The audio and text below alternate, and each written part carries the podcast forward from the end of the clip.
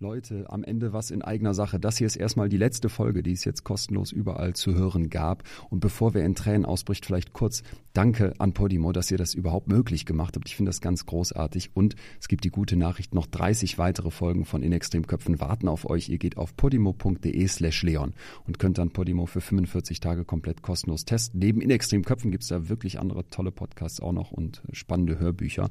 Und abgesehen davon bin ich ja jetzt ähm, die letzten Shows auf Tour. Da gibt's fast keine Tickets mehr, aber es wird demnächst eine neue Tour geben. Also vielleicht sehen wir uns nochmal live. Haltet Augen und Ohren offen. Und abgesehen davon mache ich ja noch den Podcast Betreutes Fühlen mit Atze. Also genug Chancen, dass wir uns wiedersehen. Wenn ihr Bock habt, podimo.de slash Leon, guckt da mal rein. 45 Tage kostenlos, könnt weitere Folgen hören. Und ansonsten bin ich auch immer Freund davon, dass gute Inhalte auch ein bisschen was kosten. Podimo ist echt nicht teuer und ich finde, das lohnt sich richtig. Abgesehen davon gilt hier zum Schluss wie immer bleibt mir gesund und gewogen. Vielen, vielen Dank für all das Feedback zu all den Folgen. Bis dahin, euer Leon. Wenn ich als Christian wegging, hat mich fast niemand beachtet. Ich war irgendwie so, by the way, irgendwo im Eck, bin nicht aufgefallen, weder negativ noch positiv. Wenn ich aber als Jenny mich zurechtgemacht habe, dann war die Nacht meine. Herzlich willkommen zur neuen Folge von In extremen Köpfen. Ich bin Leon Winscheid, Psychologe und Autor und ich treffe in diesem Podcast Menschen, die im Extrembereich der Psyche leben. Mir geht es darum, meine Gäste zu verstehen und vor allem möchte ich von ihnen und ihren Geschichten lernen. Jenseits der Norm sind die Kontraste schärfer. Hier erkennt man plötzlich Muster, die vorher verschwommen waren. So verstecken sich im Extremen oft Antworten auf Fragen, die man sich schon lange stellt oder noch nie getraut hat zu stellen. Dadurch bekommen wir oft ganz unerwartete Impulse für die eigene Psyche. Heute treffe ich Nadja Brönimann. Nadja kam vor 52 Jahren als Christian zur Welt. Nach einer geschlechtsangleichenden Operation lebt sie mittlerweile als Transfrau. Von dieser, ihrer OP, hatte Nadja sich die große Befreiung erhofft. Endlich der Mensch sein, der sie wirklich ist. Doch sie wird enttäuscht. Heute sagt Nadja ganz klar, ich würde es nicht nochmal machen. Wie sie zu dieser Aussage kommt, hören wir gleich. Der Schritt ist allerdings getan. Die Geschlechtsangleichung lässt sich nicht umkehren. Von tiefer Ablehnung über Prostitution an der Côte d'Azur bis zum Operationstisch und nach ganz oben in die Medien. Auf ihrer Reise zu sich selbst hat Nadja unfassbar viele Höhen, Tiefen und Wendepunkte mitgenommen, die diese Geschichte sehr, sehr menschlich und gleichzeitig in sich unfassbar mitreißend machen. Was bedeutet es psychisch, eine Geschlechtsanpassung vorzunehmen? Wie viel unserer Identität hängt am Ende vom Geschlecht ab? Und mal ganz praktisch gefragt, was passiert eigentlich bei der Operation, wenn aus einem Penis eine Vagina wird? Und danach, wie ist es auf dem Klo? Wie ist es beim Sex? Und was ist mit einem Orgasmus?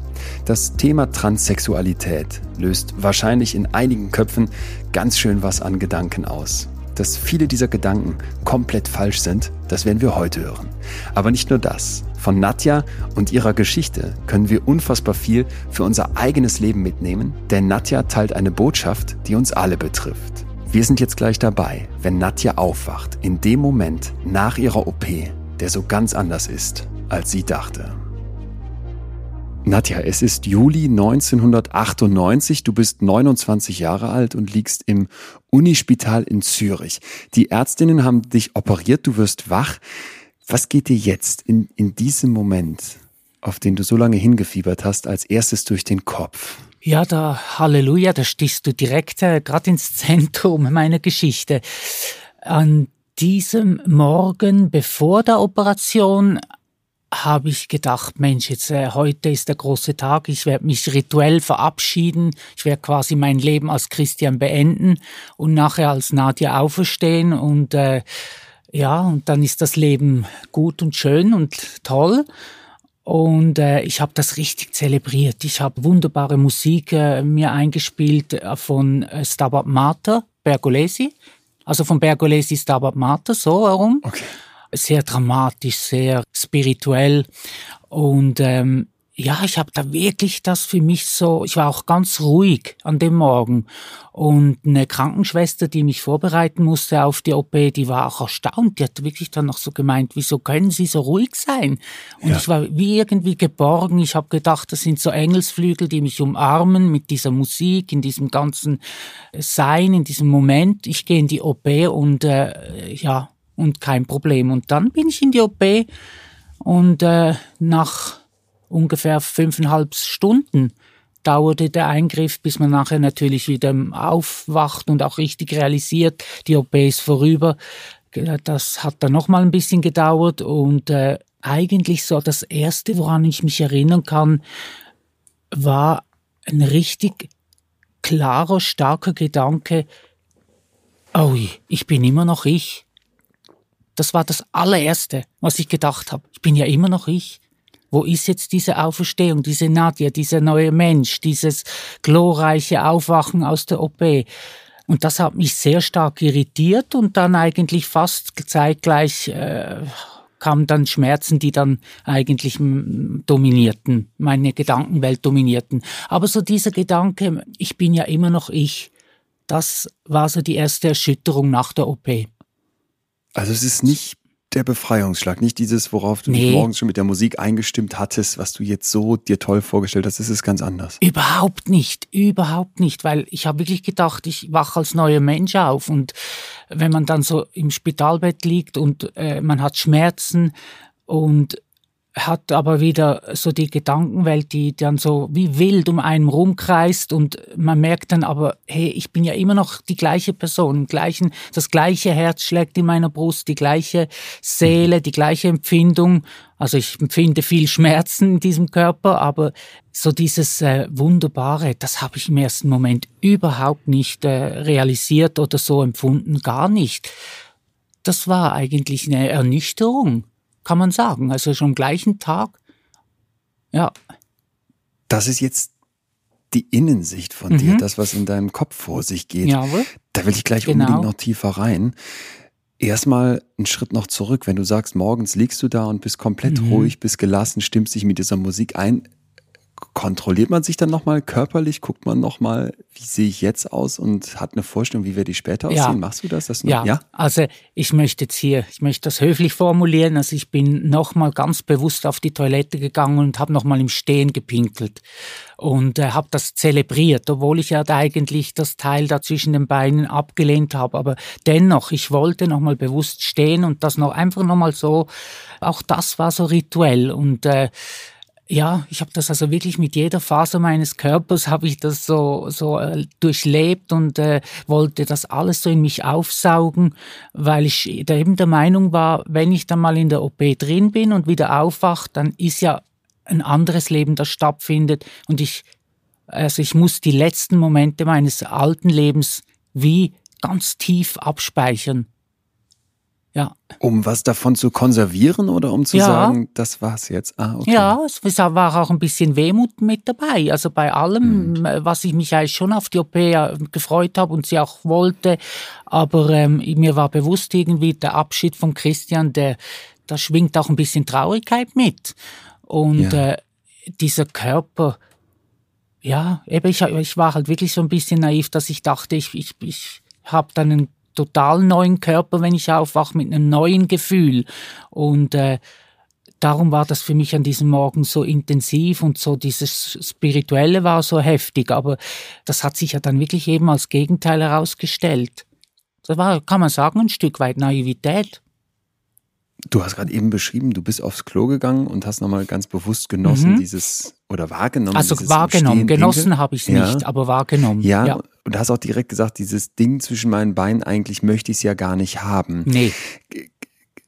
Gerade weil dieses Geschlecht ja aber in deiner Geschichte A auch so eine riesige Rolle spielt und B ja auch für einen, einen Körper so ein zentrales Merkmal ist. Was fühlst du, wenn du dann da an diesem Stehklo stehst oder vor dem Klo ja. stehst und im Stehen pinkelst und dein Genital in der Hand hast, deinen Penis in der Hand hast. Ja, gar kein Intimitätsgefühl. Das war total abgeschaltet, sondern einfach, ich habe das wie technisch habe ich das vollzogen. So blöd das tönt jetzt, aber es war wirklich, ich bin vor das Klo, technisch alles so, aber da war weder Schamgefühl noch, ich hatte ja zu diesem Penis keinen sexuellen oder erotischen oder intimen Bezug.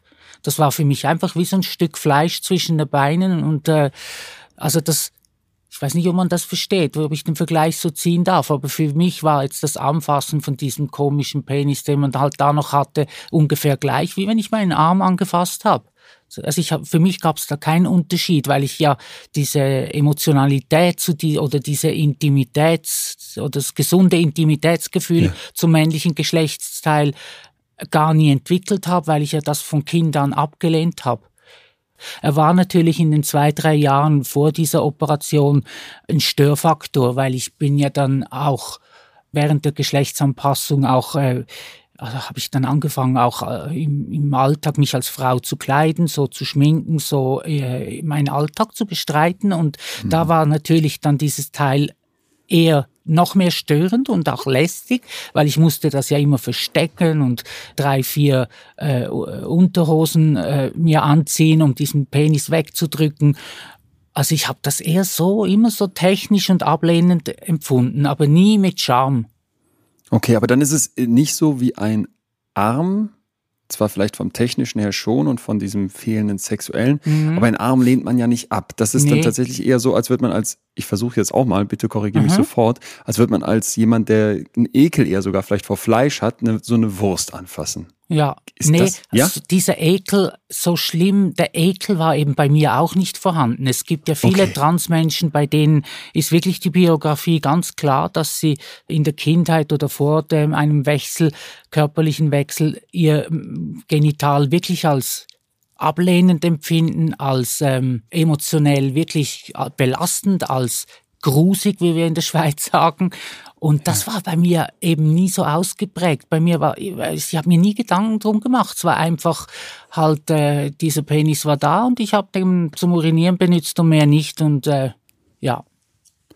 Das heißt, es gab auch überhaupt keine sexuelle Erfahrung mit diesem Penis? Doch, auf alle Fälle schon. Aber bei den sexuellen Erfahrungen, die habe ich natürlich massenhaft gehabt. Äh, muss, ja, sage das nicht mit Stolz, aber äh, es war so ich habe ja vor der Anpassung jahrelang irgendwie versucht, wo gehöre ich hin auf dieser Welt, wo gehöre ich mit diesem männlichen Körper hin, kriege ich es gebacken, mit dem äh, in ein Leben zu gehen, mich irgendwo stabil und sicher zu fühlen.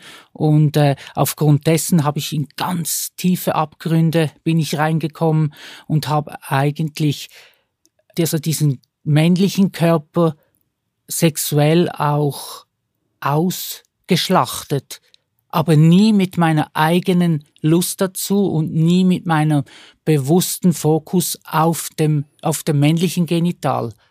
Überhaupt nicht. Ich habe das bei all meinen Erfahrungen, mein One-Night-Stand, auch im sexuellen, also im, im Prostitutionsgewerbe, wo ich äh, für ein paar Jahre reingerutscht bin und, und mich so durchgeschlagen habe.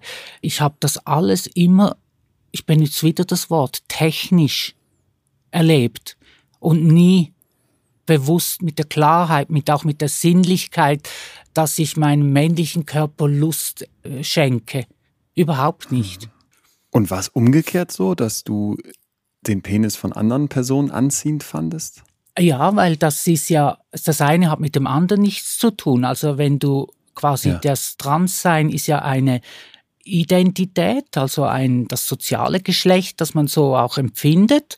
Und äh, das andere ist ja das Körperliche. Also sprich als Trans, jetzt in meinem Fall Transfrau, kann ich jegliche sexuellen Neigungen oder Wünsche haben, wie alle anderen Menschen auch. Mhm, und das ist etwas, was viele Menschen gar nicht wissen, dass man das, also die meinen, trans automatisch, äh, also wenn du als Mann Sex hast mit einem anderen Mann, dann bist du ja schwul. Aber das hat nichts ja. mit dem zu tun, überhaupt nicht. Das Transsein ist eine Identitätsgeschichte und keine sexuelle Orientierung.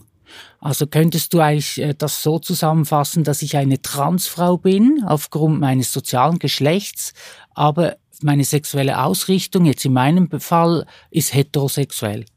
Also mhm. ich als Frau mit meiner weiblichen Empfindung fühle mich von Männern, also zu Männern hingezogen. Ja. Im sexuellen äh, Sinne. Und das war ja auch darum früher so eigentlich noch krass, wenn ich ja damals noch mit dem männlichen Körper, mit einem Mann Sexualität ausgelebt habe, dann hat ja dieser Mann eigentlich in den, sofern ich das beurteilen konnte, mich ja als Mann wahrgenommen und meinen ja. Körper ja geliebt und äh, sich daran stimuliert, weil er männlich war.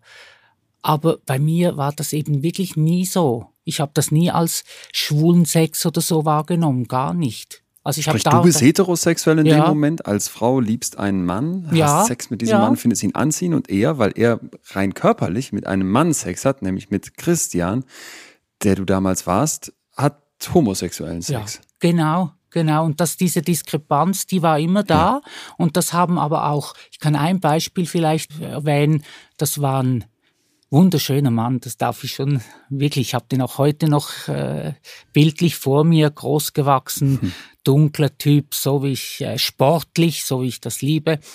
Und, Man sieht auch, wie du strahlst direkt. Ja, ja, siehst. Und Gut, der ist jetzt auch 30 Jahre älter in der Zwischenzeit, aber anyway, der war damals wirklich ein Mann zum Niederknien. Und ich war mit dem auch so äh, geflirtet, dann sind wir zusammen nach Hause bei ihm und dann ging das los mit dem Sex und alles. Und der hat mich wirklich buchstäblich, hat er den Sex unterbrochen und hat mich eigentlich aus dem Bett geschmissen, in Anführungs- und Schlusszeichen, und meinte, ich stehe auf Männer, nicht auf eine Frau. Und das Ach. war aber zu einer Zeit, wo ich das überhaupt noch nicht nach außen kommuniziert habe, okay. auch ihm gegenüber überhaupt nicht. Aber er hat instinktiv, hat er mich als, also hat er mein Verhalten als weiblich definiert. Ja. Und das war noch krass. Und das Verrückte ist, jeder andere wäre ja im, oder, oder eigentlich, wenn man sowas erlebt, ist das ja erniedrigend. Also keiner wünscht sich während äh, ausgelebter Sexualität aus dem Bett gestellt zu werden. Aber für mich war das ein innerer Triumph in dem Moment. Also ich bin nach Hause und war happy. Ich habe gedacht, ja Mensch, wenn jetzt aber als ein Mann, obwohl der mich als körperlichen Mann war, sieht, sowas sagt oder sowas empfindet, dann ist es ja wie eine Bestätigung, dass ich ja doch Weiblichkeit ausstrahle auch in meinem Sein, in meiner Aura, in meinem. Und das war also auch irgendwie ganz ein verrücktes Erlebnis und eine spannende Erkenntnis. Ich meine, jeder andere ja. wäre doch ganz traurig nach Hause oder enttäuscht. Und bei mir, ich bin nach Hause, habe gedacht, yes! Nochmal aber in diese Situation im Unispital in mhm. Zürich, der Tag im Juli, als du jetzt endlich operiert bist. Du hast gerade eben schon beschrieben, vor der OP hast du dieses körperlich nochmal zelebriert und trotzdem ja. war es so technisch. Jetzt nach der OP hast du uns eben auch schon gesagt, in deinem Kopf ist ein riesiges Fragezeichen. Da ist nicht die Erlösung, sondern das ist eher eine Ernüchterung. Ja. Dazu gleich mehr, aber erstmal das Körperliche. Was heißt jetzt mhm. für dich nach der OP dann körperlich? Was fühlst du dann? Was hat man mit dir gemacht? Äh, zuerst empfand ich es wie eine Verstümmelung, weil diese Wunde zwischen den Beinen, die hat ja, also die hat mir unsägliche Schmerzen bereitet. Mhm. Äh, man darf vielleicht hier auch anfügen, das war ja eben äh, im 98 und da hat sich in den mehr als 20 Jahren äh, zu heute hat sich sehr vieles auch medizinisch entwickelt und also heute werden Geschlechtsanpassungen viel ausgereifter durchgeführt. Man hat viel mehr Erfahrung, man hat auch andere Operationstechniken, andere Medikamente, die man dann gibt und also heute es ist immer noch ein gewaltiger Eingriff, aber er ist durch die Routine heute sicher anders. Ja. Also würden jetzt Menschen, die sich heute anpassen, sicher anders schildern. Bei mir war es damals wirklich drei Wochen lang liegen im Bett und äh, eine Wunde, die einfach wie die Hölle schmerzt. Ich habe auch Morphium bekommen tagtäglich, bis es dann mal hieß, jetzt müssen wir mal runter mit dem Morphium, weil wegen der Abhängigkeitsgefahr.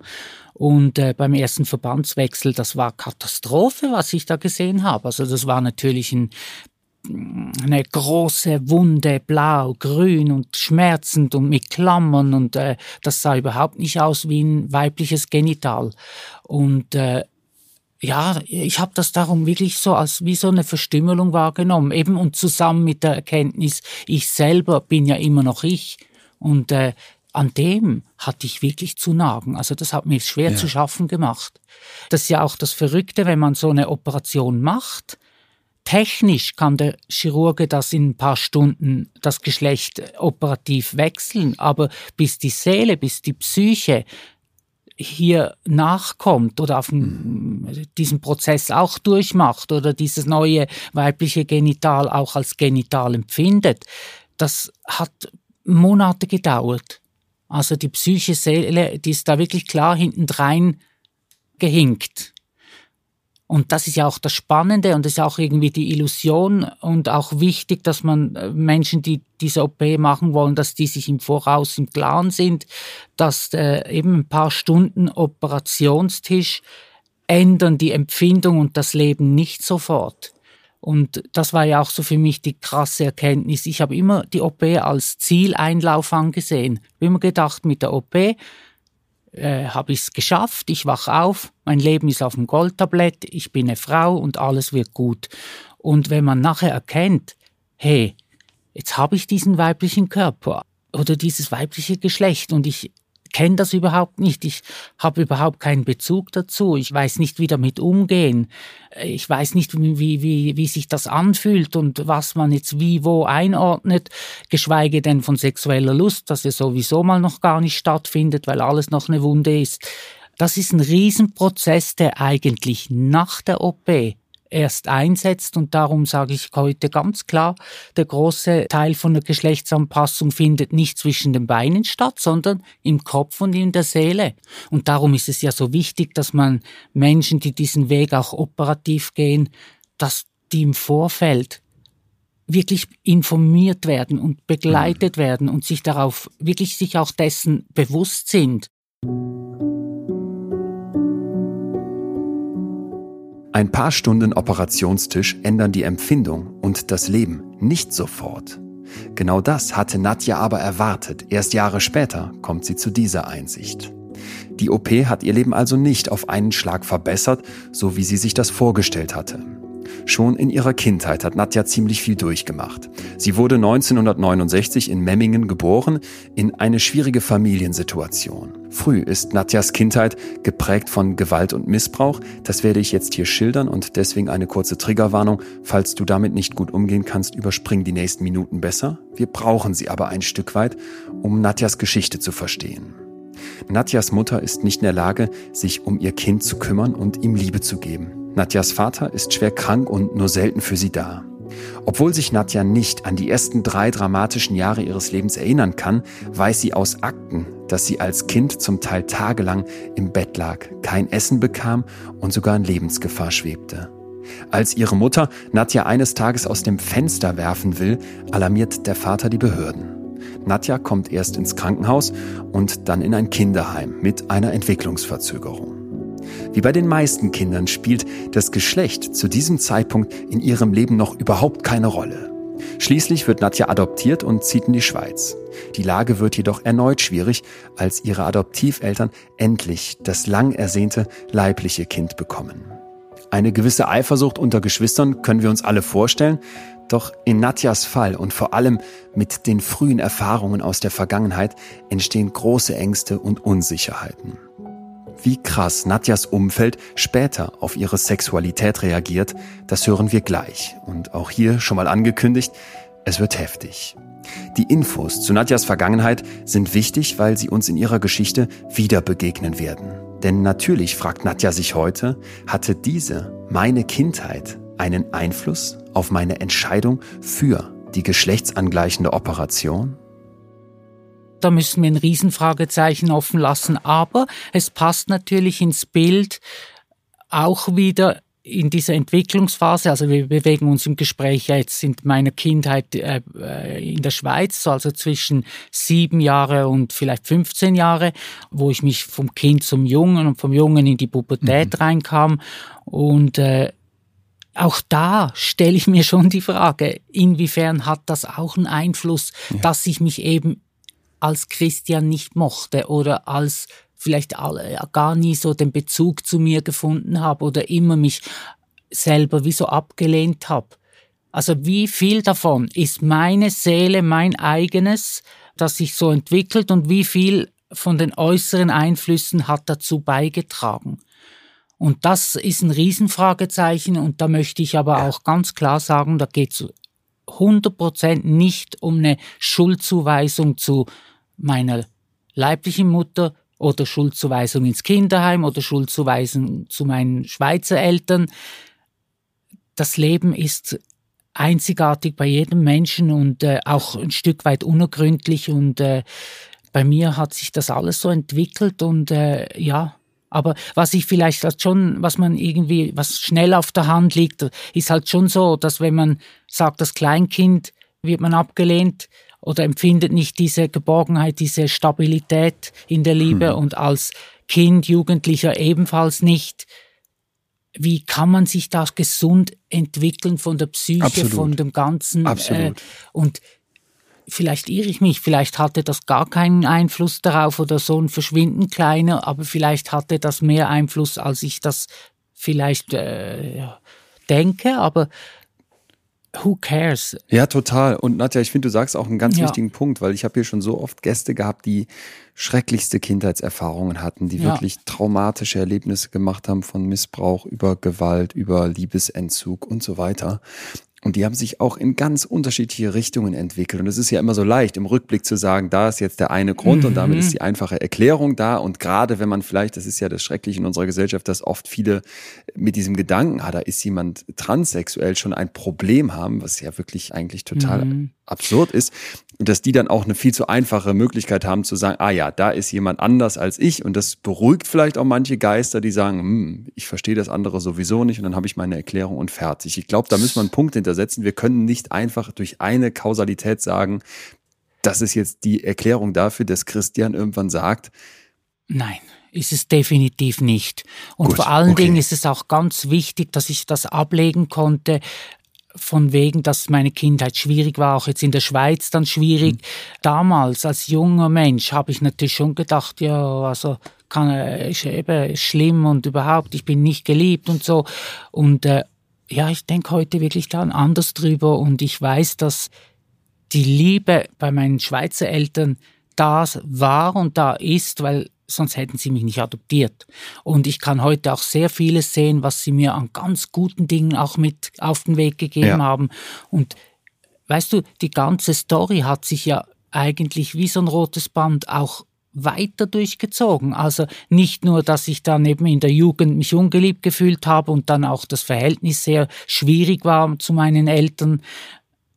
Ich bin ja dann sehr schnell raus aus dem äh, elterlichen Umfeld und bin wieder in Welten gelandet, wo ich Gewalt erfahren habe, wo ich vor allen Dingen auch körperlich äh, sehr starke Gewalt erfahren habe. Jetzt müssen wir Schritt für Schritt vorgehen. Erstmal okay. dieser Christian. Als Jawohl, ich bin immer noch Mensch beim Christian, dieser, das meine ich auch. Also ganz wichtig, in dieser neuen Umgebung bei diesen Eltern, wo du sagst, es ist nicht alles einfach, aber grundsätzlich ist da Liebe schon da. Jetzt haben wir Pro immer noch heute eine unglaublich heteronormative Gesellschaft. Heterosexuell, mhm. das gilt als normal. Ich möchte mir kaum ausmalen, wie das in den 70er, 80ern und auch noch 90er Jahren genau. der Fall war, in deiner Vergangenheit. Wann merkst du in dieser Welt, ich bin nicht in dicken Anführungsstrichen normal? Gibt es da irgendwo einen Punkt, wo Christian sich sagt, hier stimmt was nicht? Wo fängt das an, dass du so merkst, da dringt irgendwas in dein Bewusstsein vor? Oder ist das so ein Heureka-Moment, dass du sagst, ah, ich hab's verstanden? Nein, Nein. Also als ich habe sehr schnell gemerkt, dass ich einfach irgendwie anders empfinde, mich anders verhalte als die anderen in meinem Umfeld, also in der Schule, Schulklassenkameraden, Kameradinnen. Und ähm, ich konnte das damals aber noch nicht zuordnen. Also ich wusste noch nicht irgendwelche eine sexuelle Orientierung oder eine Gender-Identitätszuordnung, sondern ich habe einfach gemerkt und gedacht und äh, ich habe es auch so reflektiert und als Feedback auch wurde mir das auch so natürlich dann wie immer wieder auch bestätigt. Hey, du bist ein komischer Junge, du bist nicht wie die anderen Jungs, du bist seltsam. Das wiederum lief parallel mit dem Elternhaus, oder? Die haben natürlich umgekehrt auch dann gedacht und auch äh, halt so dann reagiert äh, hei, hei, dieser Christian, der verhält sich wirklich ganz komisch. Eben, das ist ein schwieriger Junge und der ist ganz anders als die anderen und äh, die konnten das auch nicht zuordnen. Und das waren die 70er, ja, die 70er und frühen 80er Jahre. Da hat noch kein Mensch gesprochen über Trans oder über äh, schwul oder über äh, sexuelle Orientierung. Überhaupt nicht. Da gab es ganz klar noch einfach Jungs, Mädels Und dieser Christian, dieser Junge, verhält sich nicht so wie die, wie so ein normaler Junge zu sein hat. Mhm. Und das, ich denke, auch ein Stück weit daraus kam dann Überforderung im Elternhaus und bei mir auch Überforderung mit mir selber und auch Ablehnung, zum Beispiel in der Schule. Ich war dann Einzelgänger, ich war natürlich auch ein einfaches Opfer für, also man hat mich mein, mein Nachhause oder Schulweg war auch ein Spießrutenlauf. Aber ich denke, mir ist auch klar, Kinder sind sehr ehrlich und direkt und die haben einfach auch gemerkt, dieser Christian, der ist irgendwie seltsam. Und äh, ich selber habe mich dann halt immer mehr in den Schneckenhaus zurückgezogen, in meine eigene geistige Welt, also in meine Vorstellungswelt und habe dann auch wirklich das Außen, der Alltag, die Schule, die Kameraden, das Elternhaus einfach immer irgendwie wie so wenig wie möglich wahrgenommen. Die erste Zuordnung, die ich selber gemacht habe, war erst so mit 15, 16, wo ich gemerkt habe, hey, Männer, also wo die in der Pubertät, wo die erotischen äh, Empfindungen sich entwickeln und ich gemerkt habe, hey, ich stehe auf Männer oder Männer faszinieren mich oder ziehen mich erotisch an und das Wort, also was schwul heißt oder gay, also gay, schwul, homosexuell, das war ein Begriff, den man damals schon kannte und, und über den man ja. auch hinter vorgehaltener Hand gesprochen hat. Und ist der auch schon in deinem Schneckenhaus ein Begriff oder ist das für dich fremd? Das war bei mir ja. schon der im Schneckenhaus dann ebenso die erste Erkenntnis, wo ich dann halt einfach gedacht habe, hey, das muss ja so sein. Also, weil ich bin ja ein Junge körperlich egal was in meinem Geistigen und in meinem Inneren an Empfindungen abgeht, aber ich bin komisch, ich passe da nirgends hin. Aha, wenn mich Männer erotisch faszinieren, dann bin ich in dem Falle schwul. Oder also damals hat man schwul noch nicht so gesagt, homosexuell. Und äh, ich habe dann wirklich für eine Weile gedacht, ich habe des Rätsels Lösung, warum ich mich so seltsam und anders empfinde als alle anderen. Und habe gedacht, okay, ich bin in dem Fall, ich bin auch schwul. Wie lange dauert es von diesem ersten Eindruck, bis du sagst, jetzt komme ich vorwärts und mhm. näher mich dem wahren Kern dieses Themas an? Du bist jetzt 15 Jahre alt, ja. ne? also mitten in der Pubertät. Du merkst, okay, die Männer ziehen mich an. Mhm. Aber witterst du da auch schon so ganz, trifft's das nicht? Oder ist das noch viel zu diffus? Nee, das war noch zu diffus. Also ich habe erst dann mit 19 Jahren das erste Mal überhaupt einen weiteren Zuordnungshinweis erlebt oder erfahren. Also zwischen 15 und 19 habe ich ganz klar gedacht, ich bin halt ein schwuler, also ein homosexueller äh, Junge oder junger Mann. Es ist ja, liegt ja auf der Hand, weil Männer mich erotisch anziehen und äh, ich habe dann auch so meine ersten Erlebnisse äh, gehabt mit schwulen Männern und ich habe das in komischerweise in dieser Zeit eigentlich nicht hinterfragt, weil ich wieso dachte, das ist jetzt des Rätsels Lösung. Darum bin ich so seltsam, darum passe ich nicht zu den anderen Jungs in der Schule oder ja, darum bin ich so anders. Das trifft's, dieser Ausdruck anders. Und hätte man dir damals beim Sex angemerkt, was dann dieser Mann Jahre später zu dir sagt, du bist ja eine Frau, obwohl du noch in diesem Männerkörper bist, oder ja, ist diese Aura, ja. dieses Ausstrahlen noch gar nicht da? Doch, das ist schon da? Ja, äh, ja, von meiner Seite weniger, aber vom Gegenüber. Weil ich hatte mal, lustigerweise Jahre später, habe ich einen Mann wieder getroffen, also nicht wieder sexuell, sondern einfach wieder getroffen, wie das Leben manchmal so ist. Man sagt ja, man trifft sich immer zweimal. Und äh, das war so einer meiner ersten äh, Liebschaften, die ich da eben in dieser Zeit zwischen 15 und 19 hatte. Und äh, der hat mir dann eben jetzt im Nachhinein, viele Jahre später, wo wir dann so gesprochen haben, hatte mir dann auch erzählt, er hätte wirklich auch schon damals gedacht, ja, das ist einfach das ist ein extrem okay. weiblicher Mann, ein extrem, ja. das ist das irgendeine, halt einfach ein eine Tunte, ich sag's jetzt dieses Wort ganz salopp. Und er hätte das gedacht. Also er hat mich auch nicht als männlicher Mann wahrgenommen. Hast du irgendwann einen Moment, wo du raus aus diesem Schneckenhaus kommst? Jetzt hast du gerade von ersten sexuellen Erfahrungen schon gesprochen, mhm. aber dass mhm. du auch so dieses Coming Out hast und offiziell wird, hey, Christian ist schwul? Erstmal so ja die Wahrnehmung dann? Ja, nee, also das war so fließend. Das war eigentlich gar nicht so offiziell. Das war fließend. Okay. Ich habe mich dann mhm. entwickelt, war dann in einer äh, Hotelfachausbildung, habe so meine ersten äh, sexuellen Erfahrungen dann gemacht, eben unter anderem mit diesem besagten Herrn. Und äh, ja, also ich habe da gar nicht viel weiter darüber hinaus gedacht. gar nicht. Und es war auch nicht, also das Outing war vielleicht gegenüber meinem Elternhaus. Da war dann irgendwann das Thema und das war Danach natürlich. wollte ich gerade fragen. Von denen würde ich mir Ja. jetzt wünschen, dass sie dich so nehmen, wie du bist. Und sagen, Mensch, Kind, Nee, passt. wir bewegen uns jetzt Mitte 80er Jahre und äh, ein ganz bürgerliches Umfeld, wo auch noch kein Mensch über das, also man wusste eben, Homosexualität gibt's, homosexuelle Männer, aber doch nicht das eigene Kind, noch nicht der eigene Ah, Sohn. ja, klar. in ja. diesem bürgerlichen Umfeld auf dem Dorf, auf dem Land, das war natürlich absolut eine Katastrophe. Und ich kann das nachvollziehen. Also ich habe Verständnis, vor allen Dingen mein Vater, da habe ich Verständnis, dass bei ihm eine ganz starke Ablehnung kam und auch quasi äh, ja, so, so sein Ding, äh, nee, das darf nicht sein und äh, das kann Mhm. nicht sein. Bevor es zu viel Verständnis gibt, was hat dein Vater dann gemacht? Wie hat er reagiert?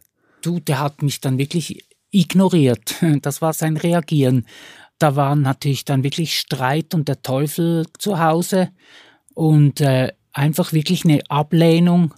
Das ging so weit bis zum Essen, dass er nicht mehr am gleichen Tisch mit mir gegessen hat etc.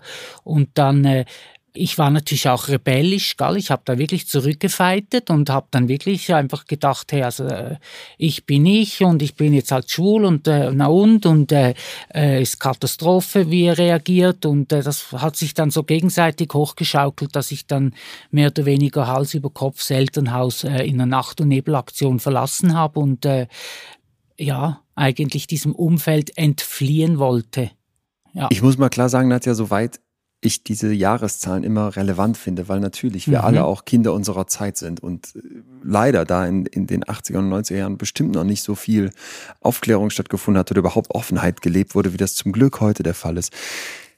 Aber in dem Moment, wo man so ein Kind mit so einer Verachtung bestraft und so einer, so eine Unmenschlichkeit gegenüber diesem Kind auslebt, da hört mein Verständnis eigentlich immer ganz schnell auf. Also ich glaube, es ist immer ein Unterschied, wenn man über andere Menschen spricht, das bei Ja. anderen Menschen so erlebt Ja. und äh, als wenn es dann das eigene Kind betrifft. Und wenn Menschen über ein Thema nicht aufgeklärt sind, sich überhaupt mit dieser Thematik auch nie auseinandergesetzt haben, Mhm. dann ist halt oft Ablehnung die naheliegendste Form, Ja. die eigentlich aber aufzeigt, dass hinter der Ablehnung sehr viel Unsicherheit steckt oder, ich gehe sogar einen Schritt weiter, vielleicht auch gerade vom Vater her eine riesen Enttäuschung oder auch Schuldgefühle. Was habe ich als Vater falsch gemacht in der Erziehung von diesem Christian, dass er jetzt ein homosexueller Mann äh, ist? Also da stecken ganz sicher viele solcher Empfindungsebenen, die viel tiefer sind als die offensichtliche Ablehnung. Wenn Menschen über ein Thema nicht aufgeklärt sind, dann ist Ablehnung die naheliegendste Form. So erklärt Nadja die Reaktionen, die sie nach ihrem Outing als homosexueller Mann erfahren hat. Und sie spricht mir damit wirklich aus der Seele. Wenn wir Menschen etwas nicht verstanden haben, dann ist es unfassbar einfach zu sagen, das ist schlecht. Was ich nicht verstehe, lehne ich ab. Und deswegen, vielleicht merkt ihr auch, wie sehr mir das am Herzen liegt, ist für mich dieser Podcast so unfassbar wichtig, weil es mir um das Verstehen geht. Und Verstehen heißt noch keine Wertung. Ich rede mit Leuten, die ich vielleicht ablehne, deren Meinung ich überhaupt nicht teile. Aber wenn ich andersrum sage, ich habe es noch nicht verstanden und lehne deswegen jemanden ab, dann macht man aus meiner Sicht immer einen Fehler. Also zuhören, verstehen wollen, sich selbst aufklären. Das ist aus meiner Sicht der Anspruch. Und wenn man dann anderer Meinung ist, hat man alles Recht dazu. Für viele ist es vielleicht unvorstellbar, dass Menschen das Outing eines homosexuellen Mannes ablehnen oder dieser Person dann sogar feindselig begegnen. Dazu mal kurz, wo wir eigentlich herkommen. Die Emanzipationsbewegung von homosexuellen Menschen begann vor allem am 28. Juni 1969 mit dem Christopher Street Day in New York. Es wird zum ersten Mal Widerstand gegen eine gewaltsame Polizeirazzia in einer Schwulenbar, dem Stonewall Inn, geleistet. Von jetzt an dauert es aber zum Beispiel in Deutschland bis ins Jahr 1994 bis endlich der Paragraph 175 gestrichen wird, welcher sexuelle Handlungen zwischen Männern in der Bundesrepublik unter Strafe stellte. Alleine im Jahr 1990 gab es in der alten Bundesrepublik 125 Verfahren auf Grundlage dieses Paragraphen. 96 Personen wurden verurteilt, 10 Männer saßen in Haft, weil sie homosexuelle Handlungen vollzogen haben. Das klingt heute unvorstellbar, ist aber noch gar nicht so lange her. Bis 2017 gab es keine Ehe für alle in Deutschland. Und auch 2021 gibt es mitten in Europa, zum Beispiel Ungarn, wo ein Gesetz erlassen wurde, das Bücher, Filme und Werbung verbietet, in denen Sexualität dargestellt wird, die von Heterosexualität abweicht. Damit wird ein Normverständnis geschaffen. Und bestimmt haben alle den Streit um die Regenbogenfarben bei der Fußball-EM mitbekommen. Da behauptet die UEFA, das Stadion darf nicht in den Regenbogenfarben strahlen, weil wir politisch und religiös neutral sind. Wer sich dann aber die Bandenwerbung während des Turniers anguckt, sieht sofort, da sind TikTok, Gazprom und Katar. Alles Unternehmen, die Staaten gehören, in denen Homosexualität unterdrückt, verboten oder zumindest mal ungerne gesehen ist. Und wenn man sich das klar macht, dann kann eigentlich von Neutralität keine Rede sein. Wir leben immer noch in einer Zeit, in der unfassbar viele Menschen nicht nur nicht aufgeklärt sind, sondern Vorbehalte zementiert werden. Und vielleicht habt ihr euch ja mal bei dem Gedanken erwischt, wenn ihr LGBTQIA als Abkürzung für Lesbian, Gay, Bisexuell, Transgender, Queer, Intersexuell, Asexuell und Plus für alle anderen, die mit einbezogen werden sollen, hört, dass ihr denkt, muss es denn immer noch mehr Unterkategorien geben? Wer so denkt oder diesen Gedanken vielleicht schon mal irgendwo, naja, unbewusst im Hinterkopf hatte, der hat aus meiner Sicht eben noch nicht erkannt, wie unfassbar vielfältig Menschen sind und wie selbstverständlich vielfältig dann auch Sexualität, sexuelle Orientierung und Geschlechterfragen sein müssen. Viele von uns wollen das vielleicht auch gar nicht verstehen, weil es fordert. Der Mensch mag es gerne einfach, Schubladen. Schublade 1, Schublade 2, das reicht. Wenn es noch mehr Schubladen gibt, wird es zu kompliziert fürs Hirn. Doch diese Art zu denken passt ins 21. Jahrhundert genauso wenig wie in alle anderen Jahrhunderte der Menschheitsgeschichte. Zurück zu Nadja. Später werden wir von ihr noch hören, wie sie mit Menschen umgeht, die sie nicht akzeptieren. Und das ist ein ziemlich spannender Moment, weil wir uns von ihrer, ja, vielleicht ganz unerwarteten Einstellung ziemlich viel abschauen können. Mit 17 bricht Nadja jedenfalls aus ihrem familiären Umfeld aus. Sie erträgt es nicht mehr und geht nach Frankreich. Noch immer ist sie mit sich selbst nicht im Klaren. Doch an der Côte d'Azur wird es zu einem Aha-Moment kommen. Wie Nadjas Leben dort aussieht und wieso es nochmal ganz nach unten für sie geht, das erzählt sie uns jetzt. Also ich war dann, äh, äh ich bin ja wirklich unvorbereitet und einfach ins Leben hinaus, eben auch wieder unstabil, ohne irgendwas auf gesunden Füßen mir zu organisieren oder zu, zu hineinzuwachsen, sondern ich bin einfach raus, habe gedacht, weg von all dem und ich gehe in ein freies Leben und bin dann an der Côte gelandet und habe dort dann schnell das Nachtmilieu für mich entdeckt. Mir ist aber auch genauso schnell die Kohle ausgegangen, also sprich das Geld und äh, es musste irgendwie Geld her. Ich musste ja essen und irgendwo übernachten und äh, dann, äh, wie sich halt oft das so ergibt, dann war ich in einer Disco und dann hat dann jemand, hab ich, hat der so mitbekommen, okay, aha, du hast kein Geld, du weißt nicht wohin, ja du, ich, ich, ich mach doch das und das, geh doch, da gibt's einen Strich, also quasi einen Platz, wo die Jungs sich hinstellen, um für, wo man sie gegen Geld äh, Sex haben kann, äh, mach doch sowas.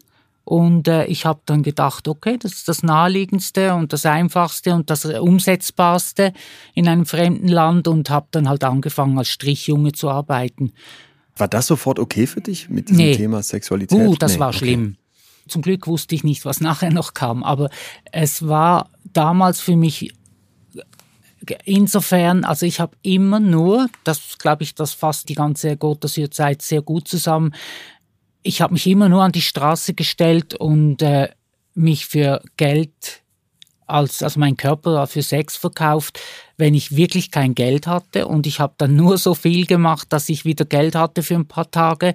Und dann habe ich die paar Tage wieder nichts, äh, also habe ich mich meinen Körper nicht verkauft, habe auch sparsamst gegessen. Also ich habe mich da wirklich über mehrere Monate nur vom McDonald's ernährt und ich war in der fürchterlichsten, billigsten Absteige. Das hat mich so abgestoßen und geekelt, weil das waren ja in den meisten Fällen Männer, die einerseits, also die eine Hälfte waren wirklich abstoßend körperlich, widerlich, und die anderen waren abstoßend und widerlich, weil sie von mir Sachen wollten in der Sex, also quasi, die hatten mich ja für Sex gekauft, also Geld bezahlt.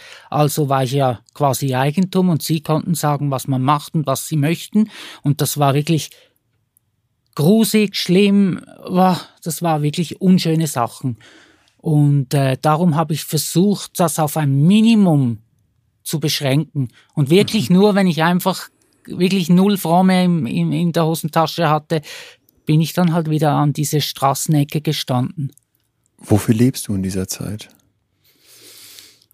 Du, ich kann es nicht sagen. Ich habe, glaube ich, einfach, ich war doch so in diesem täglichen Überlebensmodus drin. Äh, wie bringe ich mich durch den Tag? Die Nächte habe ich halt immer in den Diskos durchgetanzt, weil da hat man auch wieder die Leute kennengelernt und dann konnte ich auch wieder vielleicht mal dorthin gehen oder habe auch wieder Leute irgendwie man bewegt sich ja dann in diesem Milieu und ähm, für mich ergab es erst einen Sinn, als ich in der Diskothek war eine Travestie-Show angekündigt und in dieser, also ich habe da noch gar nichts drüber gewusst, ich wusste einfach, da kommen Männer in Frauenkleider und dann bin ich in diese Show und da war diese faszinierende, schöne, wunderschöne äh, Sabrina, blonde Haare mit so Locken, kleinen Locken, wie es halt in den 80er noch in war, ja. und einen tollen Traumkörper und die hat da Show gemacht, Spektakel äh, in dieser Diskothek und ich war irre fasziniert von ihr und zwar überhaupt nicht erotisch, sondern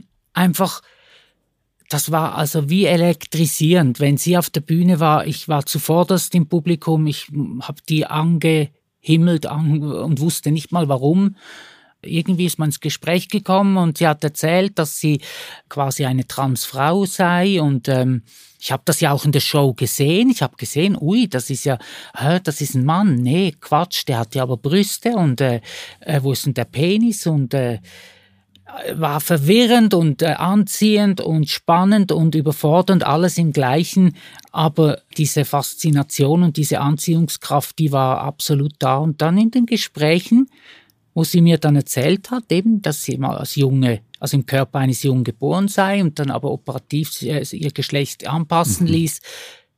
Da hat dann bei mir, würde ich sagen, da kam das große Aha. Also wirklich in so einem ja. Moment. Mhm. In dem da Moment an der dunklen, düsteren, äh, schummrigen okay. Bar in dieser Diskothek ja. und äh, die Sabrina bei mir an der Bar und wir, wir so, ich, ich lausche ihren Gesprächen zu und äh, oder ihren Erläuterungen und ich habe natürlich dann jeden Satz logischerweise reflektiert und sofort habe ich gemerkt, aha, ich bin ja gar nicht homosexuell. Weil ich habe mich ja sowieso nie als Mann empfunden und diesen Penis habe ich sowieso nie emotionell als Penis wahrgenommen oder als erotisch oder so. Und meine Empfindungswelt, diese Fantasiewelt, wo ich mich vorher schon jahrelang in dieser Einsamkeit immer mich reingeflüchtet habe, in dieser Welt war ich ja auch immer irgendwie weiblich oder ein weibliches Wesen oder habe mich dem Weiblichen ja. zugehörig gefühlt. Und jetzt sitzt da die Sabrina neben mir und erzählt mir, dass sie genau solche Erlebnisse oder so, solche Lebensstrukturen auch hat oder durchlebt hat und äh, oder mhm. drinsteckt. Und das war für mich wie so ein riesiger Befreiungsdonner. Ich wollte es gerade sagen, das stelle ich mir unglaublich ja. befreiend ja. vor, wenn man mal hört, okay, ich bin nicht alleine oder überhaupt mal benannt uh, bekommt, was Bravo. in einem eigenen Kopf, in diesem Schneckenhaus, von dem du uns erzählt hast, vor sich geht. Auch, dass du sagst, ich bin nicht alleine, das war, glaube ich, so noch fast intensiv, also fast das, äh, das stärkste Mitschwingende in dem ganzen äh, Aha-Erlebnis. Und äh, das war natürlich wunderschön. Und ja. sie war mein Idol und ich sehe sie heute noch und sie war so hübsch ich, ich, und alles. Ich sehe dir gerade die Erleichterung einerseits ja. an und ich finde, man spürt sie so richtig mit. Es fällt einem was von den Schultern, weil man sich so denkt, ja. Oh, ja. Christian, all die Jahre, diese, mhm. diese Unsicherheit, diese zum Teil schrecklichen Erfahrungen, mhm. dieses Hadern, du nickst gerade die ganze Zeit und dann das. Sabrina erklärt dir die Welt. Sabrina by Night war hieß sie. das ist noch bis heute ist mir das klar. Und ich habe dann auch äh, sofort gedacht, okay, Zelte abbrechen dort äh, an der Côte d'Azur zurück in die Schweiz. Ich möchte auch mich operieren lassen, weil sie mir natürlich dann in diesen Gesprächen erzählt hat, du kannst das operativ angleichen. Da gibt es Chirurgen, die können dein Genital äh, in eine, also ein männliches in ein weibliches umwandeln. Ich sage das in Anführungs- und Schlusszeichen, weil man ja eigentlich von einer Anpassung spricht und nicht einer Umwandlung. Aber damals hat sie es so benannt. Und mhm. äh, für mich kam dann, also ich, ich, ich war dann eigentlich schon wie so ein Schnellzug, also ein Hochschnellzug, der sofort in die Schweiz wollte und sofort operieren. Und äh, für mich war ja klar, die Lösung ist gefunden. Und ich bin dann in die Schweiz, aber natürlich auch logischerweise immer noch in der Situation kein Geld und nichts. Und äh, ich habe dann wirklich versucht, das erste Mal seriös einen Job zu finden in einem Warenhaus als Dekorationsgehilfe und das war furchtbar langweilig. Und ich habe logischerweise parallel dazu bin ich auch in Genf, habe ich sofort abgecheckt, okay, gibt es da auch Diskotheken, gibt es da auch ein Nachtleben, gibt es da vielleicht auch ein Spektakel wie da, wo in, da an der Côte d'Azur, wo die Sabrina arbeitet oder wo ich die kennengelernt habe und das gab es auch in Genf. Und somit bin ich parallel zu diesem Job sofort ins Nachtmilieu in Genf eingetaucht. Und noch viel schneller habe ich diesen langweiligen Job an den Nagel gehängt und äh, habe gedacht, ja hey, wenn ich wieder auf den Strich gehe in Genf, also auf die äh, Männerprostitution, dann kann ich viel schneller mehr Geld machen, um eigentlich mein Leben äh, schön zu gestalten. Und dann war ich schneller, als ich dachte, auf dem jungen Strich in Genf, zuerst in der Rue de la Gare und dann auch äh, Rue de Berne. Und da wurde es dann scheiße. Es kam dann eines Abends ein toller Sportwagen mit einem ganz schönen Mann. Und äh, ich habe schon gedacht, ah, endlich gibt's denn das auch noch mal ein toller Mann, wo ich sogar erotisch finde, der äh, Sex gegen Bezahlung mit mir möchte. Und der hat mich dann mitgenommen und äh, mir war im Auto schon klar, etwas stimmt nicht. Und trotzdem bin ich einfach mitgefahren. Wir sind dann Richtung Lausanne irgendwo im Genfersee darauf, ziemlich weit und dann äh, hatte da ist er da eingebogen und dann ein, ein Haus ziemlich einsam verlassen und ich war ich wusste instinktiv, ich darf nicht in dieses Haus und trotzdem habe ich es gemacht. Und kaum war ich in dem Haus drin, war dann so, dass zwei andere Männer dort drin waren, gewartet haben und die dann zu dritt äh, sich an mir vergnügt haben auf, also wirklich auf, ich, ich weiß nicht, wie man das ausdrucken soll, einfach auf scheußliche Art und Weise und ich dann wirklich auch wieder Angst um mein Leben hatte und äh, was heißt das auf also Oh, wow, wow, wow, wow du siehst, ich bin jetzt so viele Jahre später und noch immer macht mich das, äh, wühlt mich das emotionell auf. Die haben einfach scheußliche Sachen mit mir angestellt. Also näher okay. möchte ich da nicht drauf eingehen. Ja, und äh, ich habe mhm. auf alle Fälle habe ich immer gedacht, du bist so blöd, jetzt endest du wie alle Stricher, du läufst jetzt das eine Mal an eine falsche Person ran und jetzt ist dein Leben heute da beendet und äh, also niemand hört dich. Ja, uh, ja, ja, uh, ja. Und dann am Schluss war es so krass. Oh Gott. Plötzlich haben die aufgehört und dann hat der eine so zu mir gesagt, eben, ich soll jetzt gehen, also alle sie und so, die haben Französisch mit mir gesprochen. Und ich habe noch gedacht, das ist jetzt auch wieder ein Witz. Also quasi, sie sagen mir das und wenn ich dann meine Sachen nehme und irgendwie Richtung Türe, dann fangen die mich wieder ab und quasi, sie wollen das so als Spiel. Und es war, es war so krass, diese ganze Angst und mit diesem, und dann habe ich mein Zeugs genommen, bin da wirklich halb nackt raus und die sind mir nicht hinten rein. Und das war, schon das war verrückt und dann bin ich einfach an die Straße gestanden, katastrophaler Zustand und habe Autostopp gemacht und dann hat eine Frau angehalten und die wollte mich ins Spital bringen. Das wollte ich nicht, weil ich äh, Angst hatte vor der Polizei, vor dem ganzen, äh, weil ich war ja, habe gedacht, das ist ja verboten als Stricher, ich bin ja nicht angemeldet, nichts, mach stehe da einfach auf der Straße und so.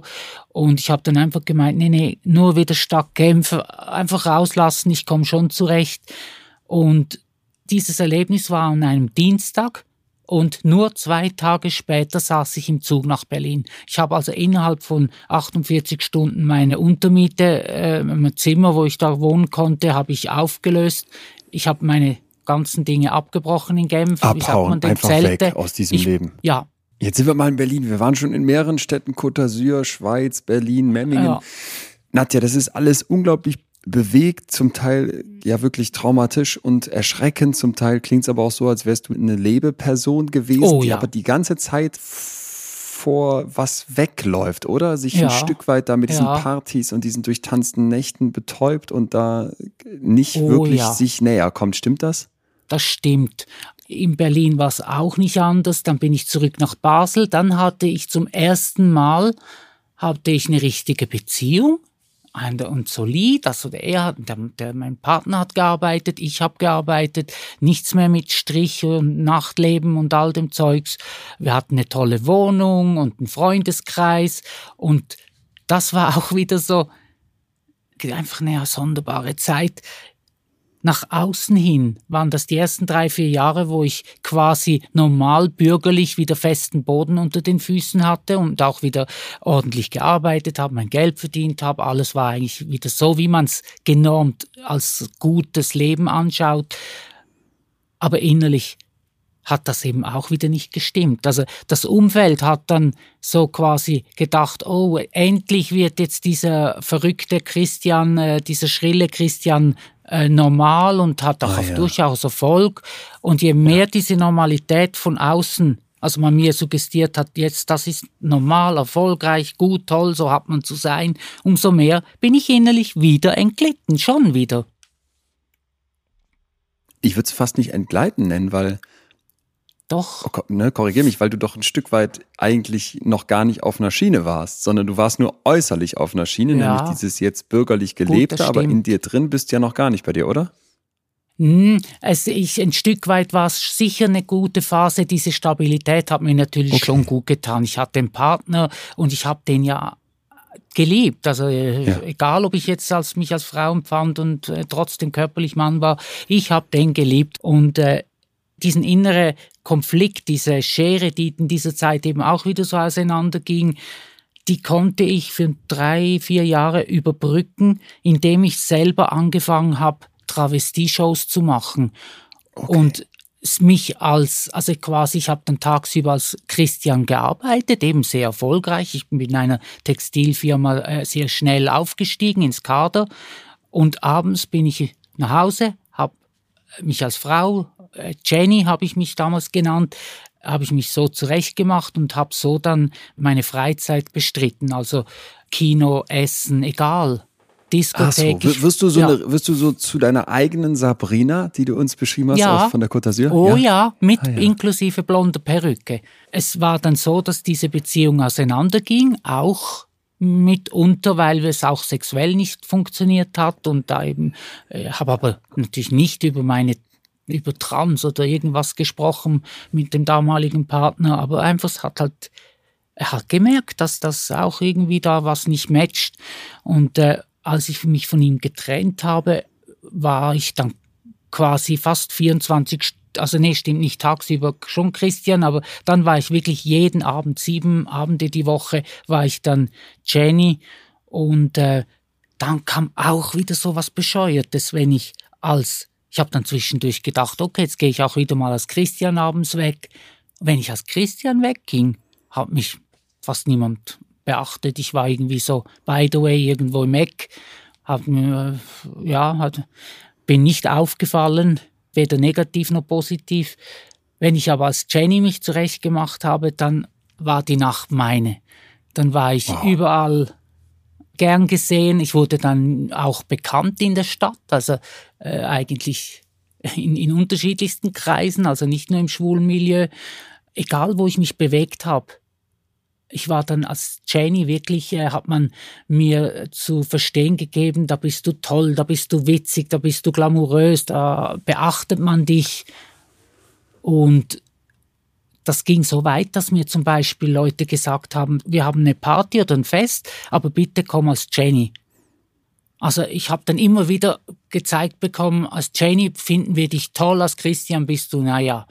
Ging dir das selber auch so, dass du gesagt hast, dieses Ausstrahlende, das kommt auch wirklich aus mir raus und ich finde mich selber als Jenny auch so viel besser? Ja, Oder sind ja, da noch ja, diese ja. beiden Anteile? Nee, nee, nee, nee. Schon als Jenny. Das war ganz spannend. Wenn ich mich geschminkt habe, habe ich mich immer noch als dieser doofe Christian gefühlt und in dem Moment, wo ich die in die High Heels äh, geschlafen, also die High Heels angezogen habe, die Perücke drauf, das waren so die zwei letzten Dinge vom ganzen, äh, vom, vom Christian zu Jenny. In dem Moment hat das bei mir innerlich geswitcht. Ich war wie angeknipst, ich war Jenny und ich hatte Beachtung, ich hatte Erfolg, ich habe mich selber darin gebadet. Ich fand das toll, ich konnte alle unterhalten, äh, ich war der Mittelpunkt, äh, ich wurde dann auch, konnte dann auch Shows machen in verschiedenen Diskotheken und äh, ich habe einfach da die Beachtung gefunden. Jetzt umgekehrt mit diesem Erfolg als Jenny wurde dann aber die Situation, wenn ich jeweils am Ende der Nacht wieder zu Hause war, mhm. die Perücke wieder abziehen musste, der ausgestopfte Büsten halt auch wieder wegkam und wieder quasi der schmächtige Christian-Körper zum Vorschein kam, kam immer jedes Mal dieser emotionelle Absturz. Quasi wieder die Konfrontation mit der Realität. Es kam jedes Mal der emotionale Absturz, die Konfrontation mit der Realität. Nadja beschreibt uns ihre Erfahrungen als Jenny und einerseits fühlt sie sich lebendig und bekommt die Beachtung, die sie sonst als Christian nicht hat und gleichzeitig merkt sie, dass sie diese Rolle immer weniger ablegen möchte. Doch ein Eingriff zur Anpassung ihres Geschlechts ist mit viel Aufwand verbunden.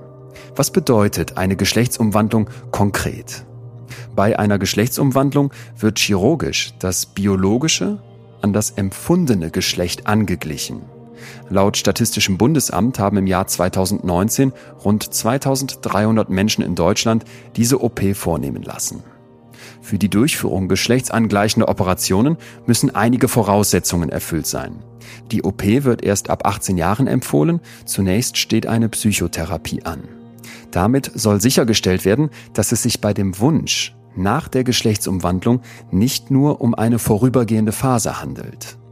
Außerdem werden zwei Gutachten benötigt, die die Transsexualität bestätigen, sowie eine Anzeige der Notwendigkeit einer Geschlechtsumwandlung durch einen Arzt oder eine Ärztin. Es wird außerdem empfohlen, dass Personen vor der OP mindestens zwölf Jahre lang in der angestrebten Geschlechterrolle im Alltag leben und sich mindestens sechs Monate lang einer gegengeschlechtlichen Hormonbehandlung unterzogen haben. Nadja durchläuft eine ganze Reihe ähnlicher Schritte. Es gibt Vorgespräche, psychologische Fragebögen, Therapie, Gutachten, Hormonbehandlung und einen Alltagstest. Außerdem musste sie damals noch warten, bis ihr 25. Lebensjahr vollendet war. Ganz klar sagt Nadja heute, dass sie genau wusste, was sie in den Voruntersuchungen erzählen muss und sie zum Teil auch umgehen konnte und nach ihrem Verständnis im Rückblick viel zu schnell auf dem OP-Tisch lag. Das ist jetzt eine ganz wichtige Stelle in dieser Geschichte. Denn wir können uns alle den Druck ausmalen, den ein Mensch empfindet, wenn er diese geschlechtsangleichende Operation unbedingt möchte. Und auch gibt es große Analysen, die zeigen, dass Transgender-Personen nach der Behandlung eine höhere Lebensqualität haben. Und gleichzeitig hören wir hier von Nadja, dass es bei ihr zu schnell ging. Mir ist ganz, ganz wichtig, dass wir dieses Thema als ein komplexes begreifen und auf keinen Fall von Nadjas persönlicher Erfahrung etwas ableiten, das dann für alle gelten soll. Wie immer, Menschen sind unterschiedlich. Einige Zeit nach Nadjas OP titelt die Zeitung Blick, ein Schweizer Boulevardblatt, in großen Lettern Sie ist die berühmteste Transsexuelle der Schweiz. Nadja wird zum It-Girl und steht plötzlich im Fokus der medialen Aufmerksamkeit. Was macht das mit ihr, die doch noch gar nicht wirklich weiß, wer sie eigentlich ist? Und noch wichtiger, warum sucht sie die Öffentlichkeit? Als dann eben die Medien auf mich angesprungen sind durch die Operation. Das war ja ein riesen Schlagzeilen dann in der Schweiz. Zum ersten Mal wurde eine Operation mitgefilmt und äh, das hat mir natürlich dann wie so eine Bestätigung, eine gesunde, heile Welt, erfolgreiche Welt vorgegaukelt. Ja. Äh, ich war da in allen Magazinen, ich war überall in, äh, ich kam immer wieder im Fernsehen und das war das konnte mich wunderbar ablenken von all dem katastrophalen Chaos und Scherbenhaufen, den, ja, das ich vor allen und vor mir selber auch versteckt habe und ja. Das ist jetzt diese Gedankenwelt, das Schneckenhaus, ich denke gerade dran zurück, wo vielleicht die Schnecke manchmal vorne rausguckt und strahlt, aber in Wirklichkeit, wenn sie sich rein zurückzieht, diesen Scherbenhaufen vorfindet. Genau, Leon, das ist es, das stimmt, ja. Nadja, da drin, in deinen Gedanken waren wir jetzt. Von außen mhm. betrachtet hat sich ja jetzt aber dein Körper drastisch verändert. Da ist dieser Penis, jo. den du uns anfangs schon so mechanisch und kritisch beschrieben hast, ist jetzt weg. Jawohl. Wie, wie ist das dann? Was heißt das nach so einer OP? Wie ist das Leben dann mit einem Körper, wo der Penis weg ist? Und du hast gesagt, es ist ja kein Umwandel, sondern eher ein Nachbauen des weiblichen Geschlechts, damit zu leben. Ja, ja. Mit der Zeit gab es durchaus in der Anfangsphase lustige Momente, kuriose Momente. Ich war zum Beispiel, kann mich gut daran erinnern, als ich das erste Mal in einer Badeanstalt war und äh, ein Backkleid trug.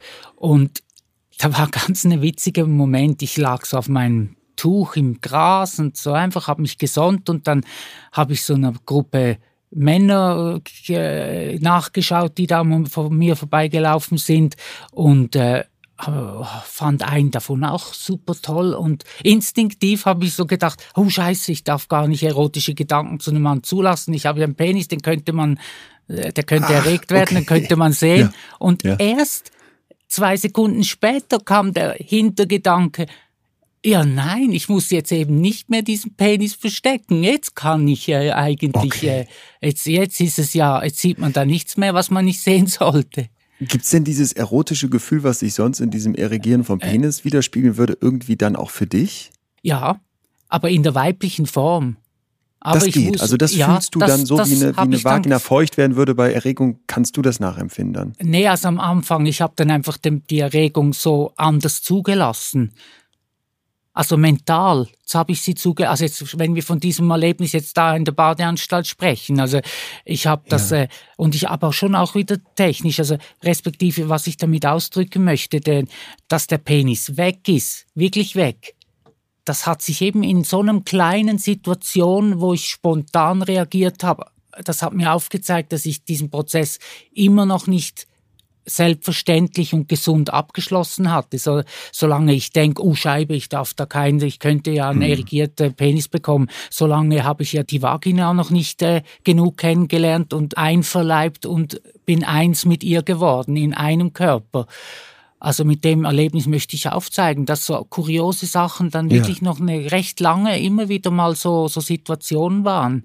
Diese Kleinigkeiten, ich kann mir das mhm ja, was heißt jetzt, ich weiß gar nicht, ich kann mir das vorstellen, aber ich kann mir vorstellen, dass da ganz viel drin liegt. Irgendwie finde ich, kann man sich nicht vorstellen, als jemand, der das nicht erlebt mhm. hat, wie es zum Beispiel aufs Klo gehen. Das hattest du im Krankenhaus nochmal so zelebriert. Ist das jetzt ganz anders?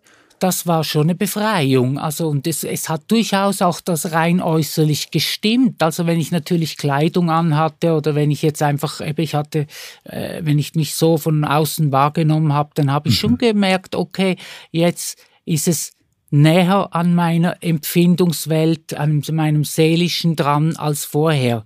Und ich sage ganz bewusst näher, weil ganz eins bin ich nie damit geworden und bin ich bis heute nicht damit. Was fehlt? Bis heute schwingt so die Frage mit, war das für mich richtig? War das wirklich der richtige Weg? Also war diese Geschlechtsangleichung die richtige Entscheidung, wirklich aufgrund von meinem Leben, meiner okay. Seele? Oder ist es eben nicht, bin ich nicht an diesen Punkt gekommen, wo ich, und, habe mein Geschlecht angepasst aufgrund von eigentlich anderen seelischen Faktoren oder auch Missständen in meinem Fall, die man vielleicht hätte psychologisch therapieren sollen auf andere Arten, aber nicht mit einer Geschlechtsanpassung, weil äh, bis heute merke ich, dass da nicht diese hundertprozentige Übereinstimmung da ist, die ich mir eigentlich erhofft habe davon. Also ich bin bis heute ein Stück weit fremd in meinem eigenen Körper, das kann ich ganz klar so benennen. Heute würde ich es nicht mehr tun, sagst genau. du in einem genau. Zeitungsinterview. Oh ja, und das braucht viel Mut, das, das ist so. Äh, wenn man sowas freiwillig wählt, das hat mich ja niemand dazu gezwungen, diesen Weg zu gehen, und dann machst du das und dann merkst du nachher im Verlaufe von mehreren Jahren, ui, auch das bringt irgendwie nicht den Seelenfrieden, das Seelenheil, das man sich vielleicht erhofft hatte oder vielleicht zu fest auch in seinen Fantasien vorgestellt äh, hat. Wenn man da dann wirklich sich eingestehen kann, vielleicht auch muss am Anfang, aber auch nachher kann und sagen kann, ich würde diese OP heute vermutlich nicht mehr machen. Das braucht viel Mut und auch. Das glaube ich. Da, ja, weil das, das da hältst du dir den Spiegel selber vor die, äh, klar vors Gesicht und gleichzeitig. Das war deine Entscheidung. Jo.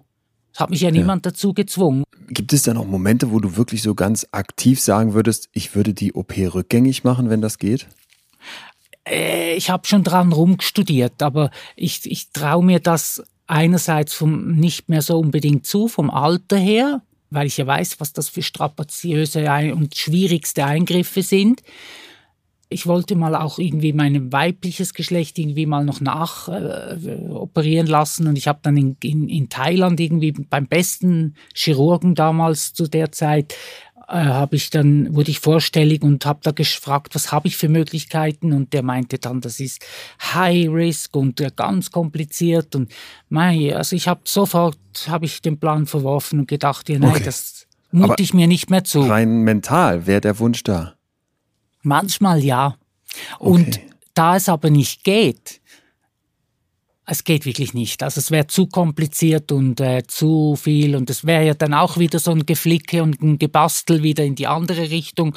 Und ich glaube, wenn ich etwas lernen musste aus diesen ganzen Jahren mit immer dem gleichen Schema, immer Körper und fixieren auf Körper und auf äußerliche Erscheinung, und das hat mich ja immer wieder an den gleichen Abgrund mhm. gebracht. Dann habe ich zum Glück, und das hat mich ja lebensfähig gemacht, auch jetzt, äh, oder dank dem lebe ich, denke ich, bin ich lebensfähig, dass ich mich davon, also ich, ich habe erkannt, ich muss mich davon lösen. Das Einzige ist jetzt, dass ich mich als Mensch wahrnehme. Ich darf durchaus sagen, ich, ich lebe eine weibliche Lebensform und die hat auch durchaus manchmal schöne Momente. Aber äh, auch wenn es jetzt nicht äh, wirklich eigentlich stimmt oder für mich so sich richtig anfühlt, jetzt ist es geht es nicht mehr darum, mich wieder zurück zu verwandeln, wollte ich jetzt sagen, aber einfach zurück okay. irgendwie, sondern jetzt habe ich das Leben lang ja immer mich auf das fixiert. Ich glaube, der einzige Weg ist anzunehmen, loszulassen, zu akzeptieren und zu sagen, ich bin nun mal jetzt heute an dem Punkt, wo ich bin, mit diesem Körper, mit diesem Ganzen, was ich äh, Wechsel, den ich gemacht habe. Ich muss jetzt meine Seele als Mensch Sorge tragen und darin meinen Lebensweg oder darauf ja. äh, fokussiert mein Lebensweg leben, planen, erleben, formen, entdecken, empfinden. Und, wow, ja. weil Nadja, dann höre ich daraus, diese Idee, ich definiere, wer ich bin über meinen Körper und versuche darin für mich das äh, Seelenheil zu finden und zu sagen, jetzt habe ich halt meinen Körper angepasst und damit wird meine Psyche schon nachziehen, das ist für dich ein Trugschluss. Das ist für mich in meinem Fall ein Trugschluss. Ja, das wollte ich gerade sagen. Es ist deine Geschichte. Wir können bestimmt nicht für Ganz alle sprechen, wichtig. aber dann würdest du ja. deinem Jungen selbst sagen, als du da um Mitte 20 warst und mhm. unbedingt alles daran gesetzt hast, diese OP durchzuziehen. Hey, du hast andere Themen und die OP wird die für dich nicht lösen? Man hätte hundert andere Themen zuerst anschauen müssen, dringlicher anschauen müssen. Oder ich hätte an anderen psychologischen Situationen an mir arbeiten müssen, ganz intensiv und äh, vielleicht und ich denke mit nicht nur vielleicht, also mit großer Wahrscheinlichkeit hätte sich dann vieles anders entwickelt und die Frage oder der Wunsch nach einer körperlichen Anpassung wäre gar nicht mehr relevant gewesen. Und das wiederum, also an meinem Beispiel, zeigt ja, und einerseits zum Glück ist man heute in dieser Thematik viel offener, viel erfahrener, belesener im Internet und Ärzte sind weiterentwickelt und die ganzen, äh, das ist ja heute ganz anders, wenn junge Menschen diesen Weg gehen möchten. Und äh, was ganz klar ist und worüber ich sehr froh bin, heute können Menschen, die das machen wollen, auch nicht mehr so durch dieses ganze begleitende Netz hindurchfallen, wie ich das damals ja. geschafft habe, sondern heute sind sie viel, also Psychologen, Endokrinologen, also Ärzte, Chirurgen, die arbeiten heute interdisziplinär zusammen. Man ist viel feinmaschiger, man begleitet aber auch oder man führt einen Mensch, der diesen Wunsch hat, auch auf diese Fragen zu, dass man dem sagt, oh, ihm oder ihr sagt, Gibt es nicht Alternativen? Ist das wirklich der einzige richtige stimmige Weg? Oder schau dir doch, bevor wir operieren oder bevor du operierst, schau dir mal die Fülle an Lebenswegen an, die uns Menschen ja zur Verfügung stehen. Und da gibt's ganz viele Lebensformen, die sich irgendwo in der Mitte bewegen zwischen Mann, Frau. Und äh, ich finde sie wunderbar durch unsere heutige Enttabuisierung, auch durch die ganze Gender-Diskussion, dass solche Mittelzwischenwege, wo man sich eben körperlich nicht mehr 100% dem einen oder dem anderen entsprechen muss, solche Mittelwege werden von vielen jungen Menschen heute gewählt. Also ich kenne Leute, die sagen, ich empfinde zwar als weiblich, bin körperlich Mann, aber ich möchte nicht diese ganzen OPs machen. Sie sind ich, ich könnte meinem, also das Risiko, meinem Körper zu schaden, ist mir zu groß oder ich, es ist auch zu wenig wichtig. Ich lebe ein Zwischending, ein Leben im weiblichen Kosmos, ohne dass ich diese körperlichen und chirurgischen Eingriffe überhaupt brauche. Memmingen 2021, Nadja, eine Kleinstadt nach wie vor, bestimmt eher konservativ. Okay. Da wird es Leute geben, die hätten jetzt bei deinen Beschreibungen mehrmals gesagt, äh, finde ich aber nicht normal, sehe ich anders und es muss doch irgendwie klar sortiert sein, Männlein, Weiblein und so weiter. Die mhm. werden stinksauer, wenn irgendwo gegendert wird und hätten wahrscheinlich immer noch stark mit sich zu hadern, wenn ihr Sohn plötzlich sagt, ich bin homosexuell. Was erwiderst du solchen Köpfen? Ich, ich denke immer, Akzeptanz und Verstehen eines Themas, das gelingt nur, wenn man auch Akzeptanz gibt, wenn man Verständnis gibt. Also es kann nicht für mich stimmig sein, dass ich jetzt hingehen würde und sage, so, ihr spießigen Memminger, ihr müsst jetzt mich akzeptieren, dass ich ja. so bin und dass ihr dürft nicht darüber schimpfen. Nein, sondern auch da muss mir bewusst sein, die Menschen, die reagieren vielleicht so, weil sie noch nicht sich mit dem Thema auseinandergesetzt haben, weil sie vielleicht äh, andere Lebensformen kennen und diese nicht. Und ich selber bin ja in meiner Gender-Thematik oder in meiner Trans-Thematik viel äh, stabiler und sicherer, weil ich mich ja schon seit so vielen Jahren so intensiv damit auseinandergesetzt habe. Also liegt es ja eigentlich an mir, dass ich auch Verständnis zeige und ein Mensch, der da unwissend oder vielleicht auch unsicher ist in diesem Thema, dass ich den an der Hand nehme und sage, hey, wow. ich, weißt du, verstehst du ja. was oder ist es zu kompliziert?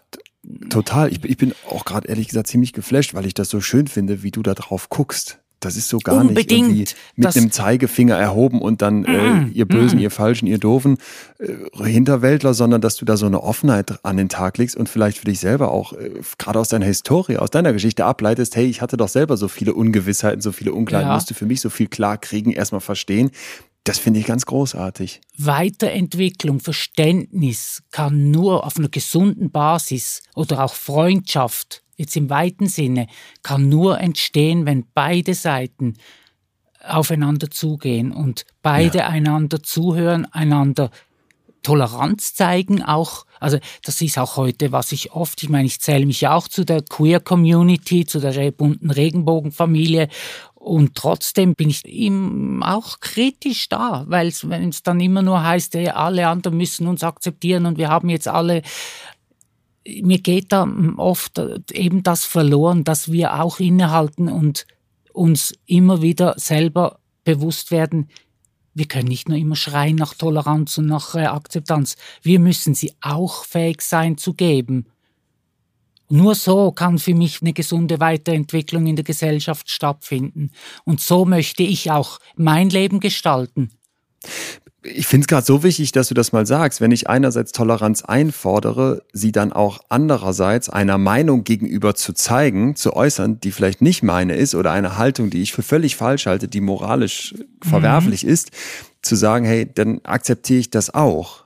Es, es, es, fällt so leicht zu sagen, so wie ich es mache, ist es richtig und ich erwarte eben von Menschen, die menschlich sind, dass die Homosexualität akzeptieren, dass die Transsexualität akzeptieren und alles andere, was es an Orientierungen, an Identitäten mhm. gibt, was es de facto gibt. Ich glaube, das müssen wir auch mal klar sagen, das ist keine Meinungsfrage, sondern es gibt es de facto.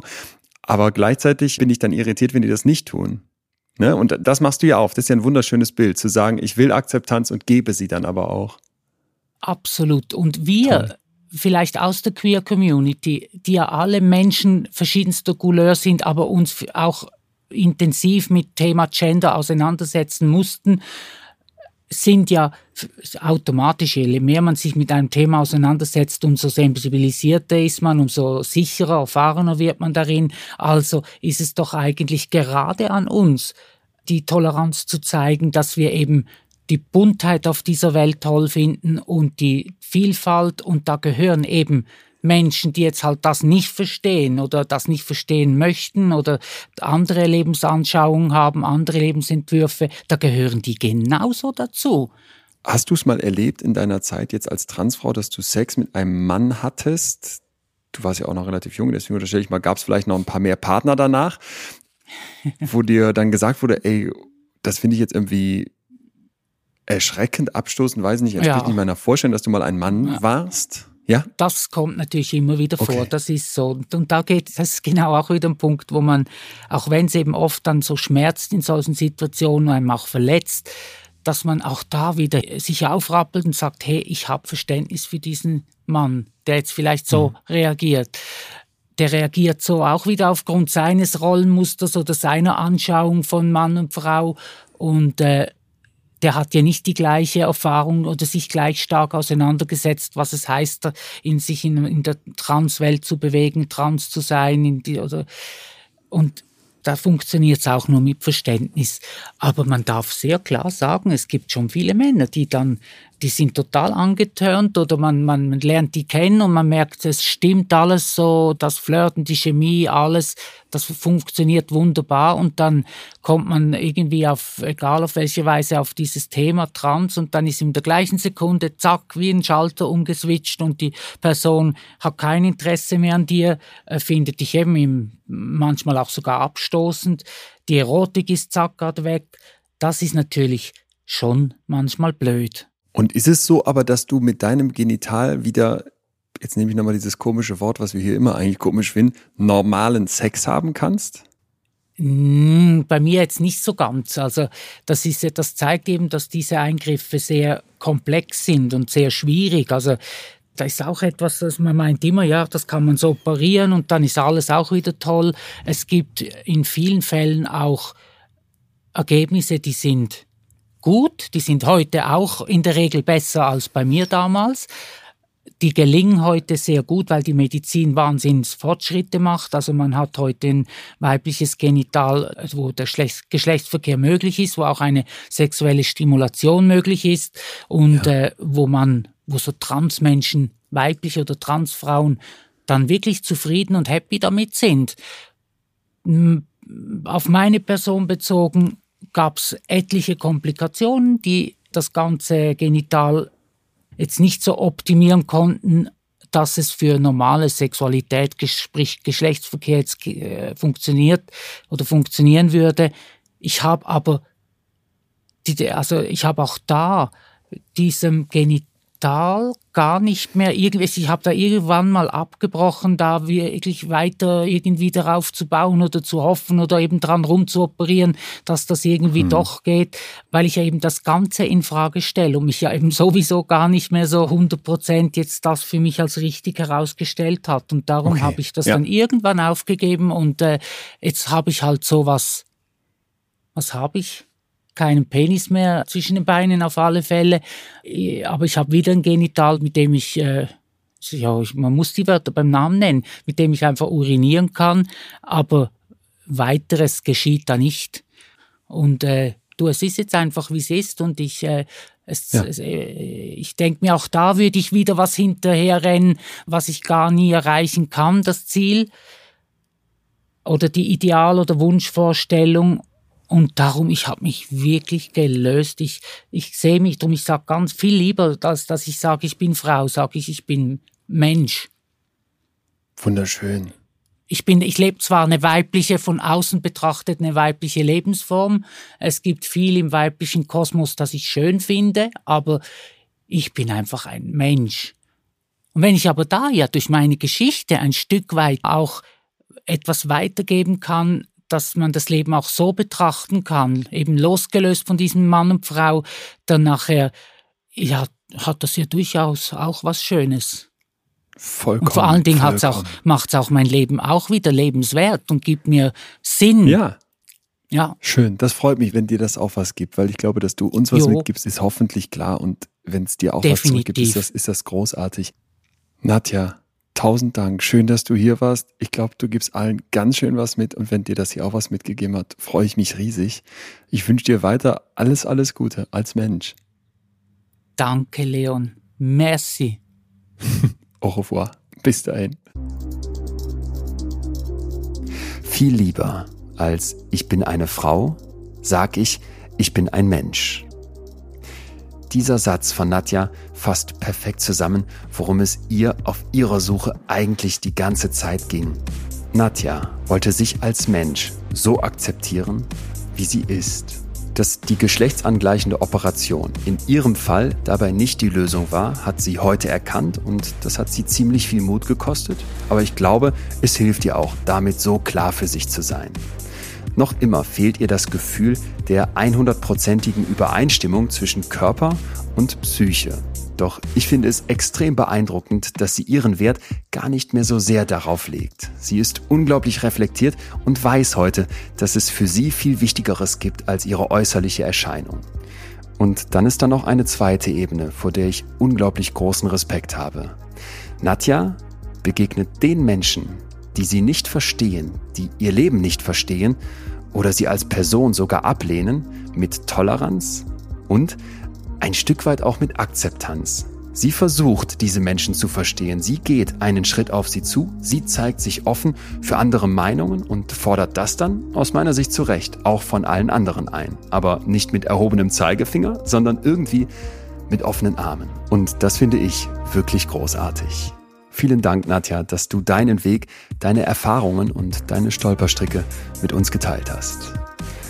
Und damit sind wir schon wieder am Ende der heutigen Folge und ihr kennt es zum Schluss wie immer bei der Frage angekommen, wen treffe ich nächste Woche? Bei mir ist der ehemalige Skispringer, mittlerweile auch ehemalige Rennfahrer, TV-Kommentator und Coach Sven Hannawald. Als erster gelingt ihm das, was viele für unmöglich hielten. Er gewinnt alle vier Springen der Vier-Schanzentournee.